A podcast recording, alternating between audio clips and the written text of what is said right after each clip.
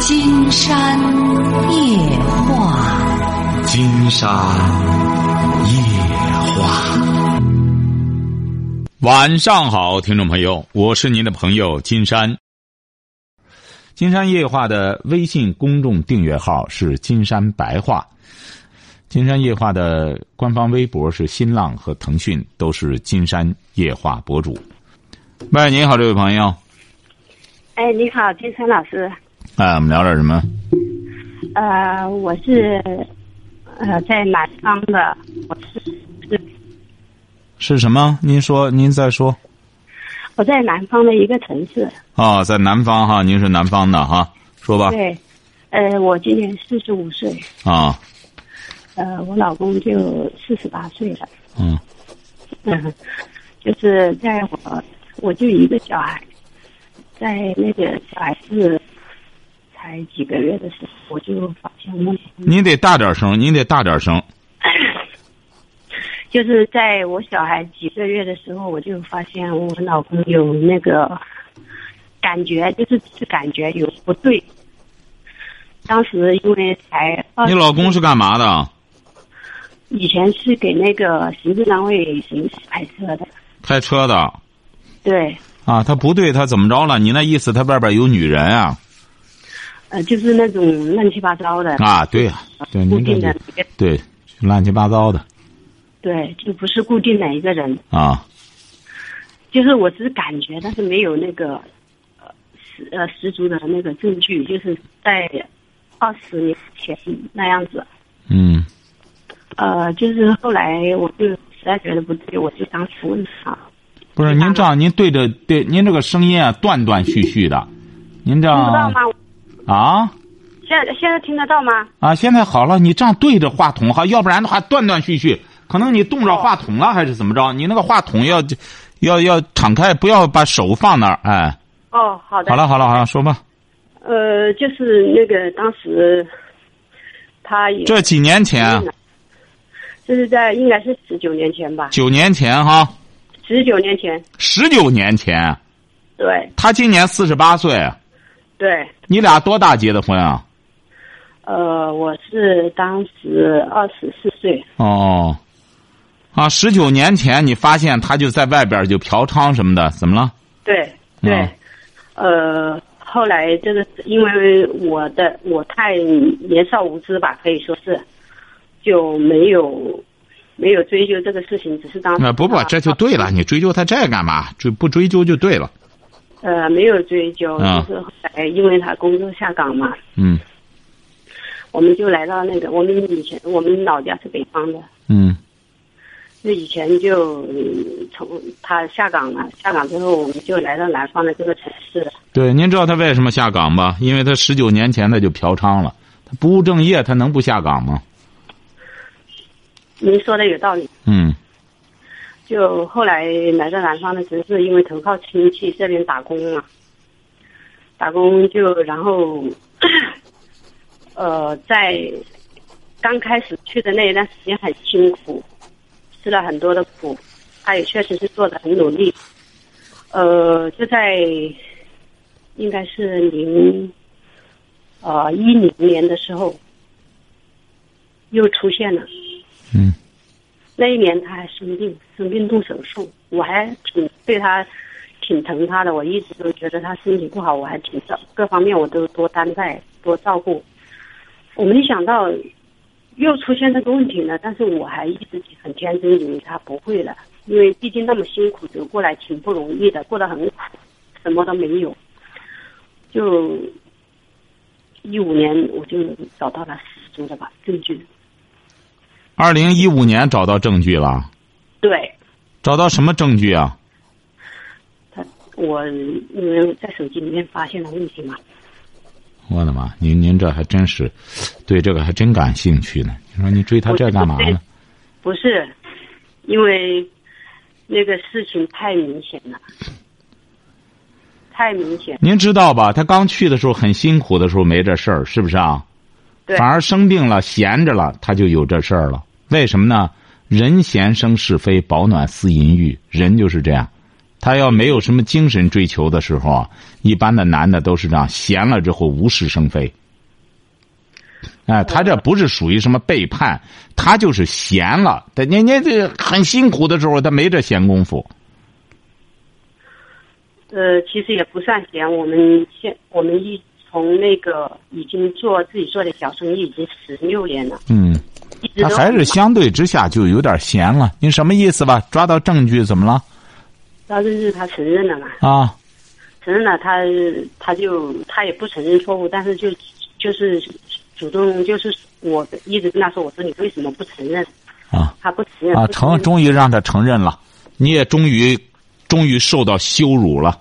你再证明他十九年前就嫖娼，你还陪着他一直过这么多年，您是想证明什么呢？这位朋友，就证明自己非常耻辱了十九年吗？你获得他这证据有什么意思呢？你打算和他离婚吗？我一直有这个想法。不是你有这想法，你干嘛呢？你这不傻吗？这不今天就讲过吗？刚才你不追究，你看你就能够又过十九年，而且还有创业，做做这个小买卖，还都挺成功的。你你说你你这调查去这干嘛呢？他又不说要和你离婚，你说怎么着了？再就他就偷偷摸摸的，这不老百姓说的就偷鸡摸狗。这个男人憋不住了，金山不是讲过吗？就是。就是和拉尿差不多，他憋不住了，就和女性那个侧漏一样，就是这到外边就干什么了？不知道应该这玩意儿应该肥水不能流外人田，他也不懂这个，他习惯了。他因为这个嫖啊，为什么说劝赌不劝嫖呢？他习惯了，习惯了之后也知道这种线索了。专业人员呢，经常给他打个电话，什么也都知道，知道这这路子了。干什么之后？你只有怎么着呢？让他精神上有变化、有追求，他才有可能慢慢慢慢的把这个精气神儿就不再下流了。男人不就是精气神吗？他老下流了，他就很难风流。你系不住腰带，松紧带儿，出去之后噔就都都找个地儿就就就就就就撒了，找个地儿跑冒滴漏了。哎，你那您说吧，你终于找到证据了，他也承认了。你把这这耻辱也都贴自个儿脸上了，干嘛呢？最终想干嘛？不是，我是觉得说，在那个从十几年前刚开创业到现在哈，我觉得我自己的精力一直是投入在工作和你就对了。他走，他只是说在走正道的同时，他还走歪歪道啊！你不要认为你那意思，他享福了，你吃亏了我也不是说谁吃亏了。啊？那您要想证明什么呢？肯定就是双方都是有错的，我也是有责任的。不是不是，您就说想证明什么吧？你就给金山说想证明什么呢？这些年你一直在，他怎么着了？我是这样想的，我说如果我心里一直不舒服，因为我去年前年开始我去行查出患有心脏病了，谁有心脏病啊？我你有心脏病？对，啊我如果再这么跟他耗下去的话，那我肯定是你耗什么呢？你就是因为他在外面嫖，你就生气，是这意思吧？对那别的事儿你生气吧？他要不嫖，你比如说他要不嫖，你生气吧？那肯定我不会生气啊，不生气，你就气的就是他这个，他就是嫖，他就是和别的女人也，咱就全当出轨吧，就和别人出轨，你就生气，是这意思吧？我生气的是我怎么这么眼拙，看中这么个人品的人才这这没什么，你再看别个别的男的也这样，只要是男的，他偷偷摸摸的，只是有的，呃，他真想这样干的话，只是你这个对象呢，他不专业，你这这这这拉拉屎擦不干净腚啊！按道理讲的话，你这种东西干完了之后，消他可能还觉得，你看我多光彩，我挺厉害，我在外边还有女人，他可能他主要还是一个价值观的问题，你也是个价值观的问题，你这个用得着咬牙切齿吗？给男人，你你主要是你给男人，我我讲过，很多女人给男人定到腰带上这个底线定的太低了，你知道吧？你定到腰带，还我上次还遇到一个女的，也是一位女士，金山老师，我就不能容忍她这个，我说不能容忍什么呢？就是她和别人出轨怎么，别的我都能包容，她就是说白了不干活怎么着，我能养着她干什么？我说就就是腰带。哎，对，就不能和别的女人。我说你看了吗？你看中的就是下流，你就看中这个。呃，金山老师，我倒并不是说在意这，我在意的是我自己的卫生、个人卫生状况问题，在那个医。在什么？在什么？你老堵住那个电的话话筒。没有，没有，就是卫生的状况问题。我就是因为。啊，就是卫生很重要，这不说嘛？你这个卫生你啊，他长性病了。对。啊。谈到性病给我了。嗯，对呀，他长性病啊，要不然就说他不利索嘛。一看就是这个，长性病治好了吗？现在。治好了，但是那个过程治的过程很痛苦，所以我这。因为这个也怪你，一九年。呃，十九年前你就发现他这个了，发现了之后你就得注意安全了。呃，金晨老师啊，我因为我是这样想的，我们从那个那么辛苦、那么艰难的过程一起走过来，我想，我想的是，这个人应该是不会这样子的，因为经历了太多的那个不容易，应该会珍惜生活。他只是不珍惜，他珍惜生活了，他只是不珍惜性生活。哎，他不知道这个劲儿应该往哪用，这不说嘛？就是这这，就是不知道这个肥水不流外人田。他把这个和屎尿一块儿了，就是找个地儿就拉，找个地儿就尿。他是这样，你不要认为金山给您开玩笑，他就是这样。你比如要别的男人吧，他知道这这玩意儿不行，有这劲儿的话，有这精气神，我该该往哪儿撒，该往哪儿干什么，他得知道。他为什么这样呢？还有个问题。金山也给很多朋友分析过，因为这个东西啊，这个男人出轨，他和出宫差不多。你比如说，他为什么说，呃，这个男人拉尿他不会到处干什么呢？就是个文明问题。没厕所，他绝对不会拉马路上，尿马路上。他怎么着呢？你现在他为什么这么容易出轨？就是外头接活的太多了，一出去不一定到哪里都能就出去了，一弄就出去了。所以说，你这个防不胜防。就是你刚才说的一个问题，价值观问题。因为有些男人吧，他就会节省弹药，他知道我有这个精气神儿。你说我在外边还得拿钱，还得鼓捣这东西，弄完之后还得担惊受怕，万一要是染上什么那种致命的病，就麻烦了。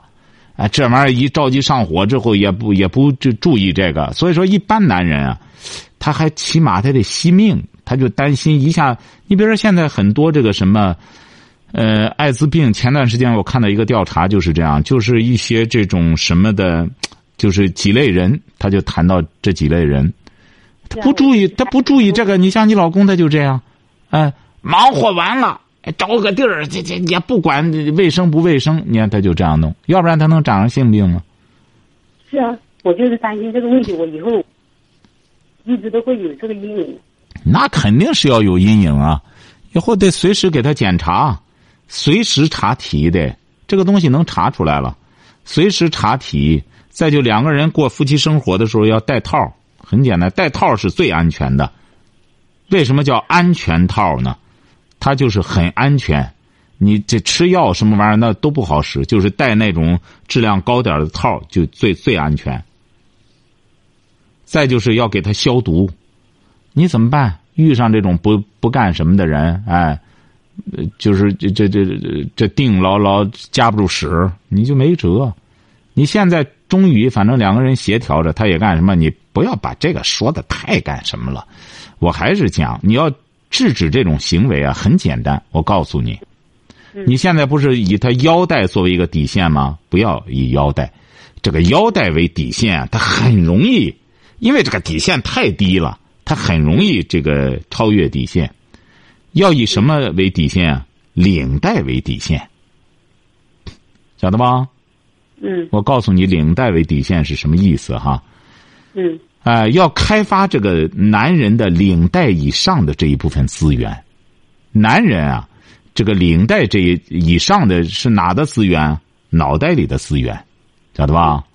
嗯。因为男人的这种荷尔蒙的性行为也是脑袋里反映出来的。你知道吧？他是脑袋首先起反应，脑垂体首先心这这个这这有反应了，他才能够下面才可能再勃起。他不是说就是下边的一个事儿，他还是脑袋里出的问题，脑袋里光这东西，他就不琢磨别的，哎，所以说，呃，这个你得让他脑袋丰富起来，除了吃苦干活之外，你俩有精神生活吗？你比如说，你管我吃那么多苦干，那那好，那是物质方面的问题。那你俩有精神生活吗？金山在听见里边说了，我们吃苦所有的一切的目的，就是要建立自己的精神乌托邦。你也四十多岁了，他也四十多岁了，那如果没有精神乌托邦的话，这个人基本上就是半拉行尸走肉，他不知道活着的意义。你别现在很多那种。很有钱的朋友，因为经常有些很有钱的朋友，他每天就是吃喝，咱说吃喝玩乐好听点，吃喝嫖赌就是，就是吃喝，然后约上几个小姐干什么，然后再赌博，就这样。他们就是人就觉得这就是生活，这就是生活，哎，可乐了，确实很乐这个东西。一下吃饱了喝足了，喝完酒之后正好打打，接着就睡觉了。第二天起来。来了，开始又开始了，这也是一种生活模式。还有一种生活模式不是这样的，就是说你吃喝之后，就是马斯洛说的那个，你得不断的有着一种价值实现。那这个的话，自我实现的这种这种追求的话，这就得需要这个人不断的学习，不断的进步。这就是我在听见里给大家说明的这一点。我这本我这个人生三部曲啊，就是在说明这么个问题。你们我们有些朋友啊，你指定还没看，你要看看的话，你就会知道哦，原来我生活是要这样的。我我原来的生活是不对的。哎，我光在那我们俩盯着吃苦，你挣钱干嘛呢？弄房子干嘛呢？你把我们现在很多朋友啊有房子了，挺宽大的房子，有车了，也不用跑步了。吃饱了喝足了，然后干嘛？出轨。饱暖思淫欲，人闲生是非呀！这是中国圣人归纳的很多人。哎，如果要是你你你不建立自己的精神花园的话，很容易就流落成这种行为模式。你俩指定没有你们的精神生活。以前没有，是没有。哎，你现在得慢慢建立起来。现在要慢慢的建立起来。现在就是每天都听你的节目，还有那个十点读书。是啊，你听我节目的同时，要重视读书。您您那个书是在网上买还是在书城买啊？就在京东商城就可以。我不是说了吗？京东商城。就是这几本书，你看看之后，我们很多朋友看了之后，为什么呢？你要听我的节目，能接纳我的，能接受我的价值观之后，我这是费劲巴咧的写了这一套人生三部曲，就是献给我们听众朋友的礼物。因为我这节目二十多年了，我觉得亏欠大家的太多。我每天晚上上这节目，你知道我这节目大家听起来也是很辛苦的。每天听到十一点点灯熬油的人，凭什么要这样辛苦着听啊？我能回报人家什么呀？所以说我也是写这套书之后也累得我够呛。这不是今年上半年、去年下半年就也是累病了，你又得上节目，又得写书，很辛苦啊！啊，你写书得很辛苦的个事儿，你得整天动脑子，哎，动脑子把这些东西集结起来，算是献给听众朋友的。所以说我希望你俩。没别的，你不要把这个事儿说的这么严重，怎么都是怎么着呢？不知道怎么生活。金山在书中也谈到，在节目也谈到，我们很多人会过穷日子，但是现在我们不会过富日子，晓得吧？嗯。哎，有钱了，生活好了，这日子该怎么过呀？你们很多朋友就说：“哎呦，这干嘛呢？整天真是时间过得真快呀！哎呀，也不缺吃了，要跳舞去吧？呃，跳舞是一种方式。”但是，最重要的要建立起自己的精神花园。我建议你买我这套书之后，你俩要一块儿读。读读之后，你就会觉得，哎呦，哎呀，咱得活出咱的人生价值来，不能再这样稀里糊涂的活了。就是什么呢？我这套书的内部语就是明明白白的活着，晓得吧？哎，明明白白的活着，我们不能稀里糊涂的活着。所以说，你说这事儿呢不是事儿，千万不要把它当成塌天的事儿。一个男人管管不住下身呢，金山在书中举了个例子，美国对森对对一批所谓的绅士，都是成功人士，无无无好家庭那种，对他搞调查，弄了三十多个模特儿，呃，都是三线模特儿，长得挺漂亮，但知名度不高，勾引他们。呃，美国人也在探讨这个，他们也是过了富日子之后，男人这种困惑，怎么叫我我老公总是琢磨着惦记着别的女人，怎么办呢？后来一调查，哦，男人原来是这个问题。那么我也在思考这个问题，那我们怎么避免这个问题？很多男人都是这样，你说他到了日子过好了，怎么着了，就开始惦记和哪个女的怎么着啊？怎么办啊？怎么能超越这一点？所以说，金山也是反反复复的思考。后来终于得出一个结论来，就是我的精神乌托邦，啊，因为金山也是个男人，怎么才能够超越这个？就是面对富有的资源，呃，也能够像像像像周敦颐写的《爱莲说》一样，出淤泥而不染，哎，就像宋玉一样，哎，像宋玉一样，邻家女整天的的小姑娘趴墙头上看他，那小姑娘漂亮的整个举世无双。宋玉怎么着？目不斜视，哎，像柳下惠一样坐怀不乱，怎么办呢？怎么能做到这一点？一个男人有的时候很难做到这一点，怎么办呢？金山终于探讨出来了，建立我的精神乌托邦。很有有很多，你比如我们过去的时候，古代的君子绅士靠什么？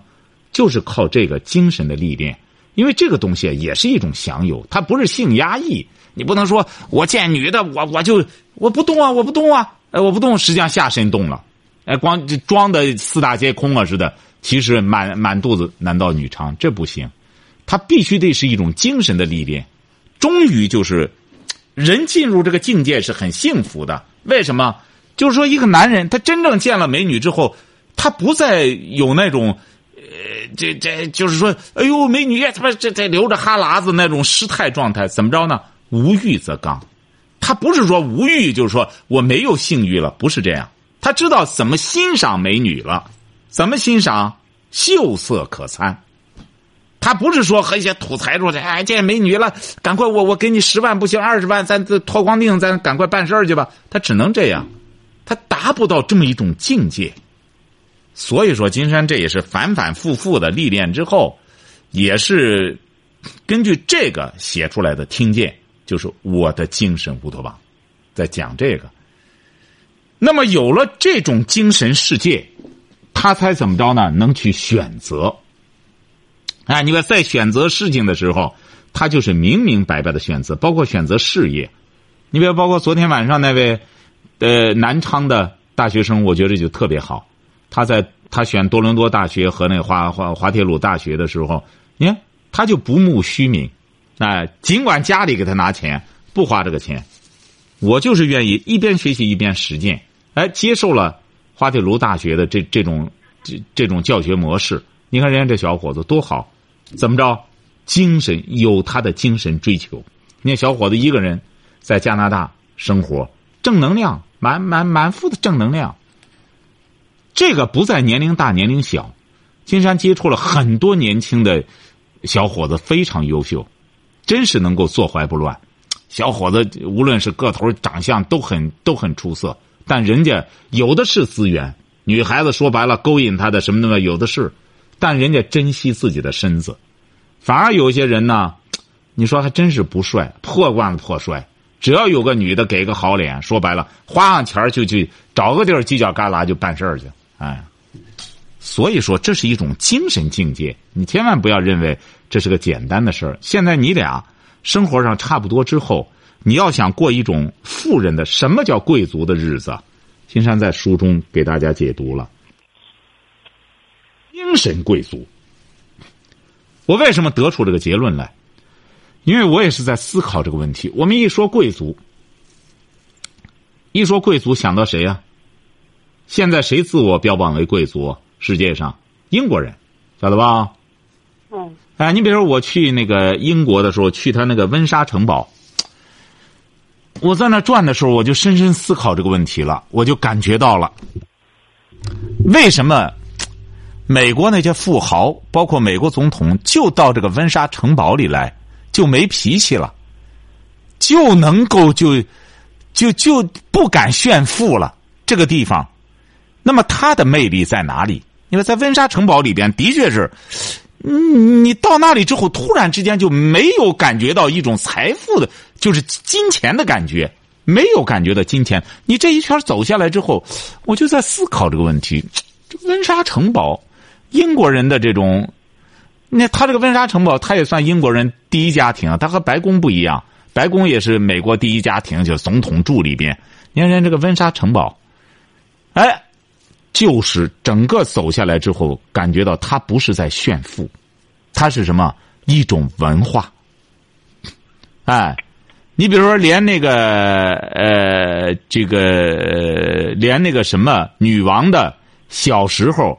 插的那些小房子，画的素描，画的速写，弹琴的那一切的作业什么的都保留着。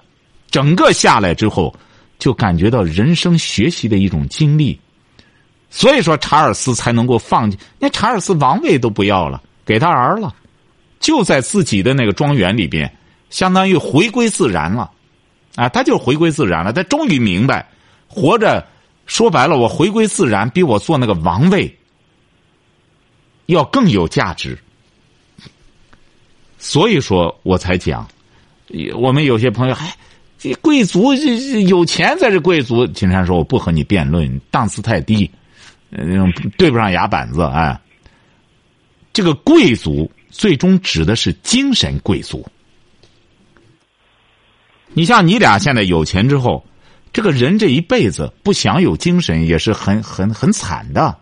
你你们文学写什么？写灵魂的。你看所有的世界名著系列都是什么？没有说炫富的。这个这这本世界名著炫富都是放弃财富。包括那《百年孤独》，你看都当将军了，最终的时候回到家什么都不要了，什么都不要了。哎，所有的这种名著都是这样。你看《悲惨世界》也是这样。当市长什么的，这都不要了，都不要。为什么呢？就是追求一种真实的生活，哎，实际上就是追求一种什么精神的境界，做一个精神贵族。所以说，我在我的听见里边就得出这么一个，我自序就写的我的精神乌托邦。所以说，你俩现在最重要的是怎么着呢？提升你们的精神境界。把腰带的这个底线换到领带，你们还有好日子过。你别这么多年的夫妻，你要毁了之后再在这上面纠缠起来没完没了，讲些那种歪理儿的话，你就把你自个儿毁了。你那个理也不能说是歪理，就是你那个理就是档次太低。我也可以顺你那个理讲，顺那责备他什么男人呀，什么狗男人，什么玩意儿。那你想想，这都这样的话，就狗咬狗一嘴毛，没是非了。老婆一定要比老公要站的境界更高，因为有些女人就是他出轨，我什么也不能容忍，我就干什么？我说你什么意思呢？你觉得他出轨是好事吗？啊，他那样，我我一个人多难受。我说你要觉得难受，你也可以出轨。我坚坚决不干这事儿，你为什么不干呢？你看，你看中这事儿，你又不干，这种事儿又不是说什么哎，这这个犯罪了怎么着的？你愿意干什么？你可以啊，你要觉得这好事儿。我觉得不好，那不是好事你为什么不拯救他呢？你觉得这是这是什么怎么怎么坏事那你拯救他呀！我觉得脏怎么的？你脏，你为什么和他在一块办事呢？哎，所以说这标榜这个没意思哎。男人啊，他是作为雄性动物，他就这么个，他就这么个动物。你这包括动物世界也是这样。你看那雄性动物都是雄性动物追着雌性动物跑，没有说雌性动物追着雄性动物跑的。他就是雄性动物，上苍就安排的，他就专门交配干什么的？传宗接代的。他给他设计的就是他他这么个东西，怎么才能够让他呃控人类和动物区别在哪里啊？高级就是他有精神有灵魂，你只有在这上面慢慢慢慢的，老公一看我不能那样，太丢份了，太掉价。那女的本来对我也不感兴趣，我还得花上钱和她鼓捣一通，这干嘛呢？哎，所以说。你两个就都提升了境界，晓得吧？嗯嗯，好不好？我我还有一个问题，大点声，对着话筒讲话，我大点还有一个问题想跟您说。要一下。那我那个小孩，我就是担心会不会以后小孩多大了？二十岁二十岁。啊，现在在干什么？读大二了。读大二？你小孩怎么了？我就是有点担心，他就是在两年前吧，啊，我就发现他经常把门关着。你是儿子？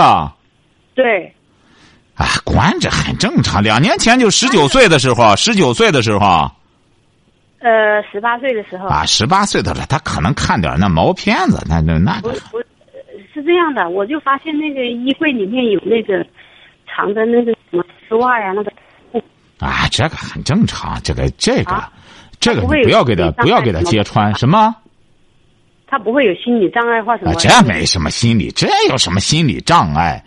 这标榜这个说心理障碍的，我觉得这人本身有心理障碍。这个男孩子到这个岁数，哎，他对这些东西啊，你你你你甭说别的了，你就和那个南方那个叫叫什么门那那个叫叫那个那个那个那个那个原来还干过市委书记那个被逮起来了，当时我看在那个什么上那个，他你看他多大岁数？他六十多了，他和那所有女的办过事儿的留着那短裤什么把丝袜全留着，你说他有心理障碍？他没有，他就觉得这玩意儿太好了，我留着做个纪念吧。哎，他喜欢那味儿，他喜欢留那味儿。哎，你留那干嘛？你说这长了之后，他不，他不那味儿，都都夏天那反潮味儿多大？弄上一堆那玩意儿，你看他他就，你说他心理变态吗？也可以说变态，也可以说我就害怕，怕他谈心理不健康。什么？我是我是担心怕他心理不健康，是这样子。哎，谈不上，不不要不要给孩子弄这种暗示。你意识到这点之后，就慢慢的让孩子，他因为小吧，这个这时候刚刚开始性的这么一种启蒙。你也可以这样，如果要是这样的话，你让他，你推荐推荐我的节目，让他听一听。你买一套我的人生三部曲呢，可以送给你儿子，让他看看，晓得吧？哦哎，提升一下他的境界。你们不看书，孩子上大学了，你让他看看。哦哎，你得有这个，因为上次我就说嘛，人家深圳那个，人家这个德州这个这个这个先生，就是他是原来县里的一个局里的一个，也不知道哪个局的个局长，退休了已经。你看人家就是很简单，他很明白，尽管他女婿和深圳在深圳，女儿有多少钱有多少钱，他就给他讲，你们别整天这样，他都不去。他女儿说他这花钱让让他来，他都不去。你看，这就是一种精神富有的人。你看这位先生精神富有，他说：“你们不要这样，你你现在有俩钱儿，不要张扬这个。”然后他就让他们听我的节目，不听。后来买我一套书给他寄过去了，哎，他女儿就慢慢就就就就就降温了。原来就觉得我们在深圳呀，你们内地怎么着的？我说你不要这样，这这这还是正常点儿我我和他开始聊的时候，我也给他这样。我说你正常点儿咱别别这样，哎，你就还是就还发烧的是，人家说话也正常点儿哎。你要演的话，我给你演，我比你还会演，不弄这个哎。所以说，我对听众啊，就是单刀直入，直言不讳。像您现在也是这样，不要弄些心理学的东西啊，给孩子胡乱暗示。这个孩子在这个阶段的时候啊，他有这种呃性的一些什么行为什么的，都是很正常的。关键你还是给孩子呢从正面的引导，让孩子少玩游戏，把功课弄好，然后啊再让他听听我的节目，看看我的书，呃。慢慢的，这孩子随着年龄的增长，他自然就会这这有些东西，呃，能够自悟，晓得吧？哦，他是学那个配音朗诵的这些。哎，这很好，这不也是学这艺术的吗？哎，慢慢学学这个之后没问题的，这这个你不不用担心他这个，好吧？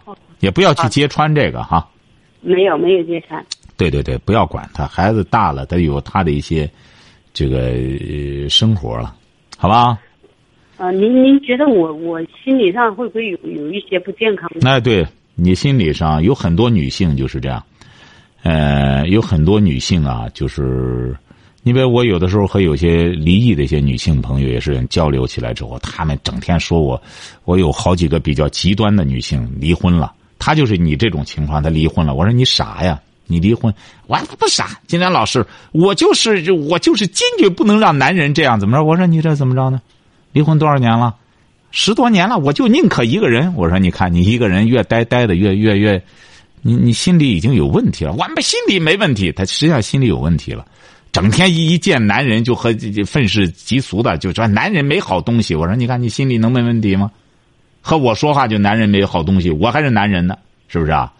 哎，他就是说这个人啊，他心里啊，他这个女的，她有的时候为了这个什么，他出轨了，我就坚决和他离婚。我为什么说有些出轨的一定要分析？不要说男人一这样了就非要和他离婚，他和别人舒服了，哦，你惩罚你自己，你和他离婚。你剔除他来之后，让他和别人好尽情的干去。出轨，出轨，我更得和你过夫妻生活。我让你在家里爬不起来，一晚上原来一次吧，我不用珍惜你了，三次、六次，很简单嘛。给他把水放干净了，他上哪出轨去？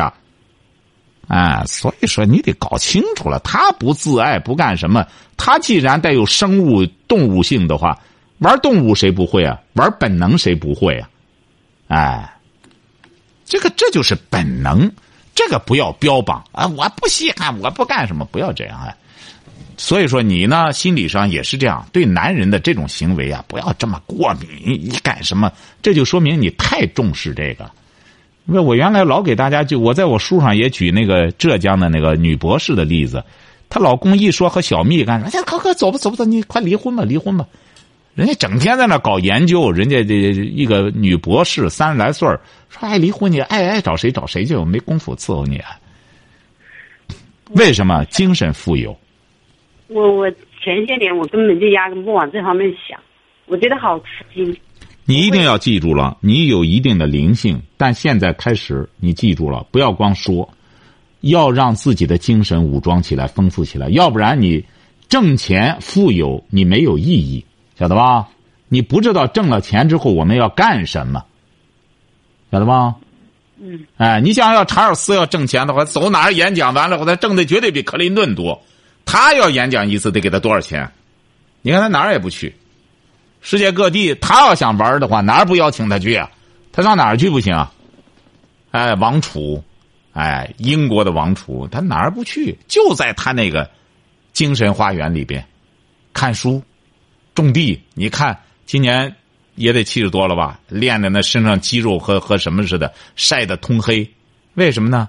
这种人就是什么都超越了，呃，权势他也超越了，财富他也超越了。最终他在思考人活着干什么？他终于明白，我就是在自然里边，回归到自然中来，哎。所以说，好好看看我的书，然后这个两个人呢，和你丈夫也是这样，夫妻这么多年了，呃，情绪要平静下来，两个人呢，共同的在精神领域探讨一下，然后拥有自己的精神生活。再有什么问题，随时问金山，好不好？